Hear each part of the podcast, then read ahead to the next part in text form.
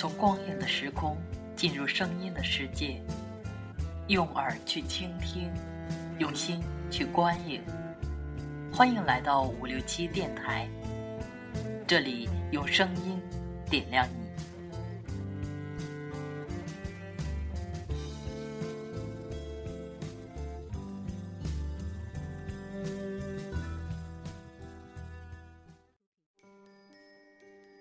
剧情介绍：一大早吃完早饭，王处长把人安排在楼下会议室，挨个询问。自首也好，检举也好，每个人今天都要和他说出一个老鬼，这是要求。原则是畅所欲言，没有任何避讳，可以随便说，说错了不追究，不记录在案，不允许传话，更不能打击报复。但不能以任何原因、任何方式推诿不说。风声，人物介绍：吴志国，趾高气昂，堂堂军事参谋部部长；金生火，和事佬，少有是非，势力庸俗，军机机要处处长；李宁玉，冷静善思，军机处译电科科长。白小年，一人之下，万人之上，司令侍从官。顾小梦，有钱人家小姐，军机处译电科科员。王田香，特务处处长。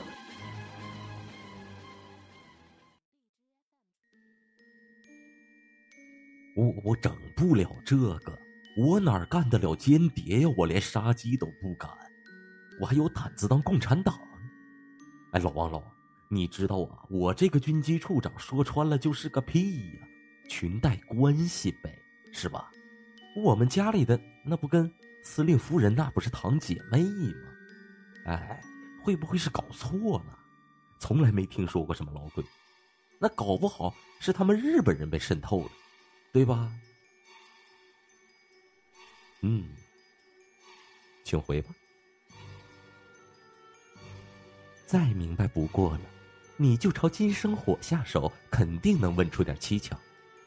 凭什么这么说？他有个侄子，十五岁就投了共军，听说在延安都做参谋长了都。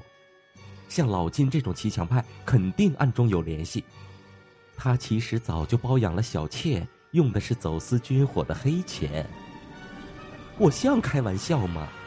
我那谁的黑底都有，包括你的。呵呵，多谢提醒，请回吧。不知道，不清楚，没法确定。那你让我说什么？害人啊？不不不，绝对不能害人。电文是你经手的，再仔细想想，看哪个环节上不对劲。所有步骤都是按程序走的，没什么疑点。你刚才想说什么？没什么。有件事过了你的脑子。吴大队长看过电文。接着说。那天我给金处长呈文上去，吴大队长也在。照理说，这样的密电不是业务主管是不能看的，对吧？可是那天我给金处长呈文的时候，吴大队长不但没有回避，还上前看了一眼。照理说他不该犯这种错，但是戳穿了也没什么啊。我知道了。顾小姐，先回去休息吧。本人追随汪主席这些年，流了多少血汗？光受枪伤就有三回。倒是像你这样的人得了势，朝秦暮楚的，谁知道你靠哪边？明白了。没抓到老鬼以前，大家都还是同事。您官又比我高一阶，我敬您三分，是给彼此留点余地。希望您平安走出这里，再见。李组长，请坐。您尽管问，我就一句话，我什么都不知道。在这一天的谈话中，白小年咬上了金生火，顾小梦吐出了吴志国，李宁玉高傲而从容，武田和王田香依然不能够准确判断出谁才是老鬼。不过他们并不着急，他们心里清楚，着急的是藏在五人中的老鬼。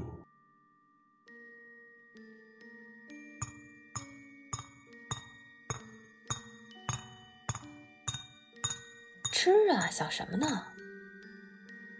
没什么。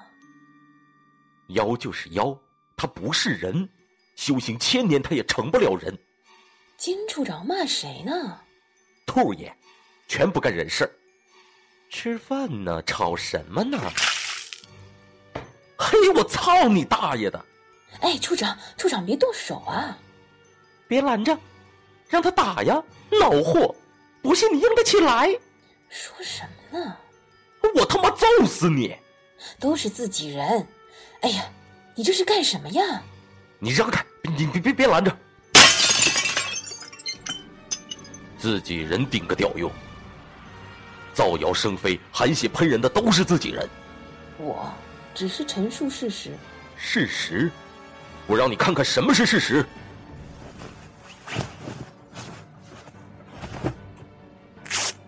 去年底打岳阳，老子身中两枪，一步没退，硬是拔了敌人的碉堡。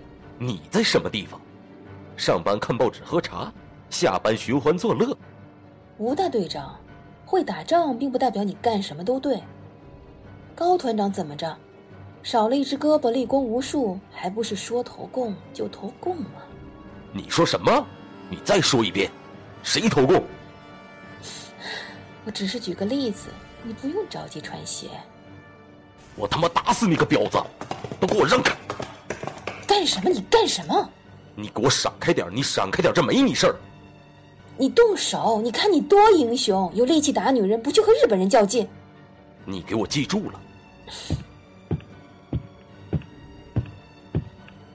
吴大队，干什么？呵呵，请您吃完再走啊。操这一屋子的人都是死人呀！眼看这个大男人打女人，走回去，不吃了。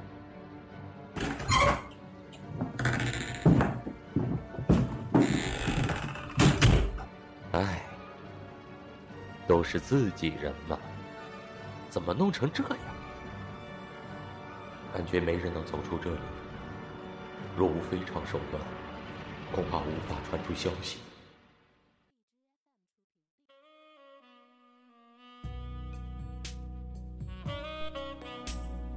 关注五六七电台，你想要的声音，这里全都有。